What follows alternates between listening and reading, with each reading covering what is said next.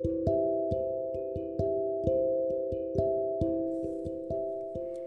everyone, welcome to today's Bible the podcast. I'm Sarah. I deliver to today's Bible verse for you. And if a son of peace is there, your peace will rest on it. If not, it will return to you. Amen. Let us pray for peace to everyone and for blessings to everyone. If there is no son of peace or son of blessings, or if it's rejected, the peace or the blessings return to the person who prayed.